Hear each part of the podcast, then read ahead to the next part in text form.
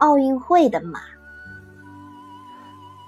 周刊文春杂志从很早以前就开了一个栏目，叫做“我想成为这样的人”，登载了很多相片，比如说作家柴田炼三郎身穿燕尾服，做出乐队指挥的模样，站在乐团前面的指挥台上；中曾根康弘扮成卖金鱼的人；女演员宫城千鹤子扮成飞行员。作家三岛由纪夫扮成白衣警官。总之，这是一个很有趣的策划。杂志社给我打电话说：“请问你有没有什么梦想呢？如果曾经想成为什么样的人，我们会尽可能按照您的希望来进行准备。”我从小有过很多梦想，最后的想法是，如果我能成为职业女性，我有一个特别想做的职业。可惜没有实现，于是我接受了他们的邀请。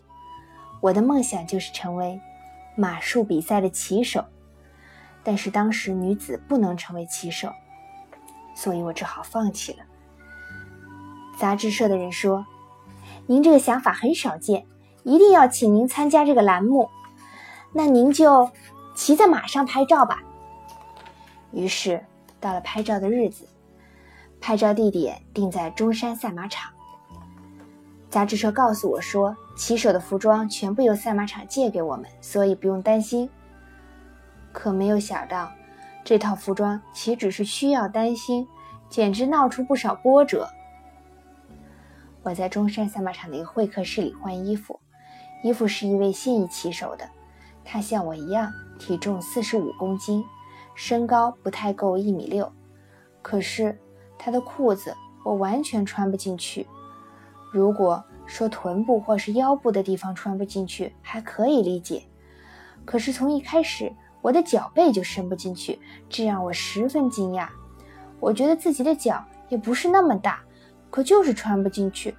我解开旁边的扣子，折腾了半天，好不容易把脚跟伸了出来，可是脚踝和脚肚子完全挤在了那里，这下子就算想脱也脱不下来了。我没想到男骑手的身材会这么小。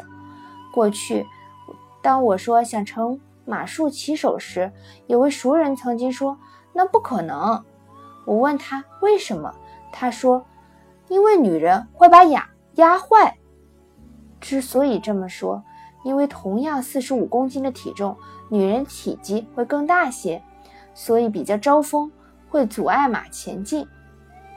当时我还哈哈大笑。说你可真幽默。可是当我试穿骑手的裤子时，我开始觉得也许那种说法是真的。结果现役骑手的裤子我怎么也穿不上，没办法，只好借了一位退役骑手的裤子。这位骑手现在因为身体发福，在办公室里做事。有一次，我的脚顺利地伸了出来，可是裤子的腰身却有我的两个大，无奈。只好借了一条腰带，把裤子打了几个褶，总算系上了。至于骑手的上衣，也可以叫做衬衫吧。现在那位现役骑手的衣服比较宽松，倒是没有问题。上衣是鲜艳的黄色，穿进去顿时有了一种马术骑手的感觉。太好了！我刚松了一口气，就发现头盔只能搁在我的头顶上。怎么也戴不进去，真够悲惨的。这一来是因为现役骑手的头很小，二来是因为我当时的发型是同花头，后脑勺上的头发蓬蓬的鼓着。尽管如此，我没想到头盔竟然这么小。可是头盔几乎都是一个型号，如果不戴头盔，又完全不像个骑手。所以。几位男士过来，把头盔从我的头顶硬压下来，总算把我的脑袋挤了进去。可是脑袋被头盔紧紧的夹住，痛得厉害，几乎听不到大家在说什么。不过大家都称赞，真是很漂亮，所以我想头痛一点也可以忍住。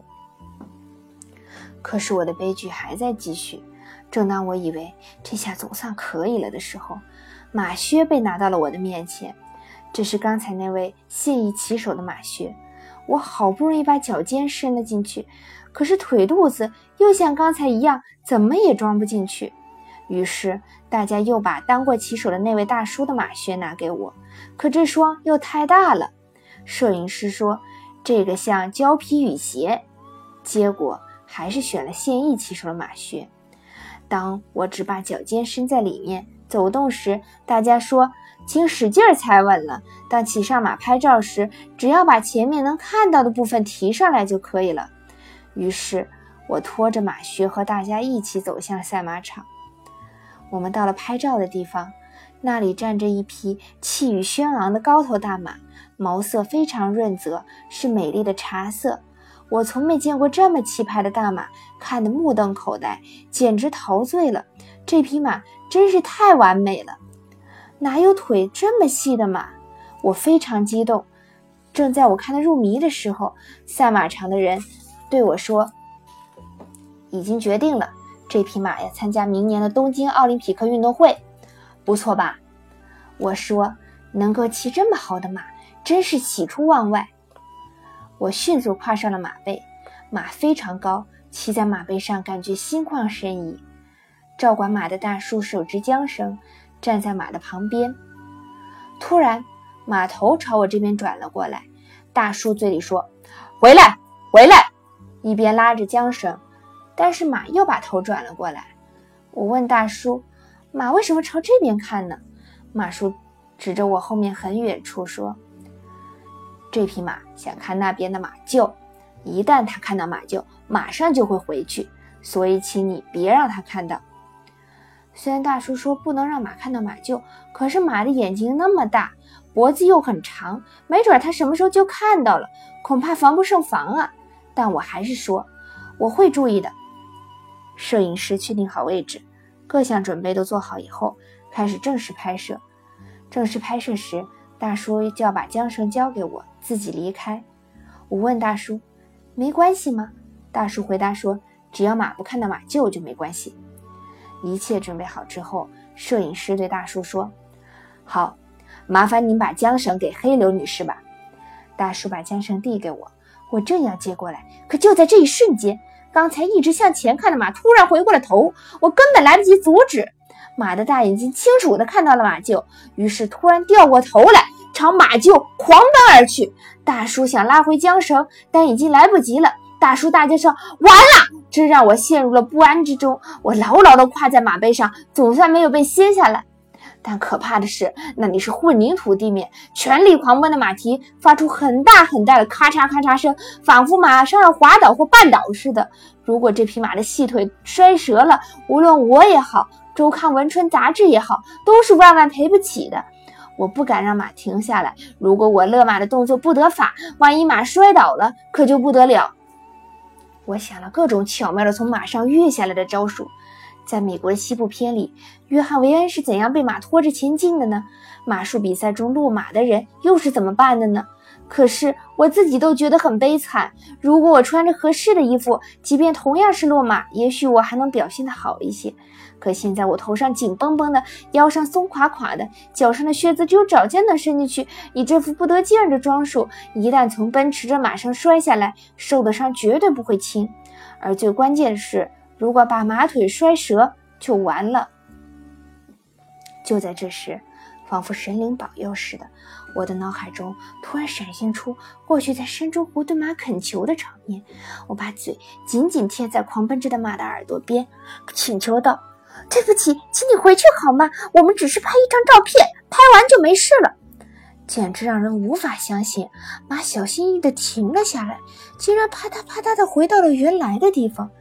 待在原地的人们都一下子脸色苍白，马再也没有往马的旧的方向看。我们拍到了一张完美的照片，这张照片现在还保存在我手中。从那以后，我开始自己给动物拍照。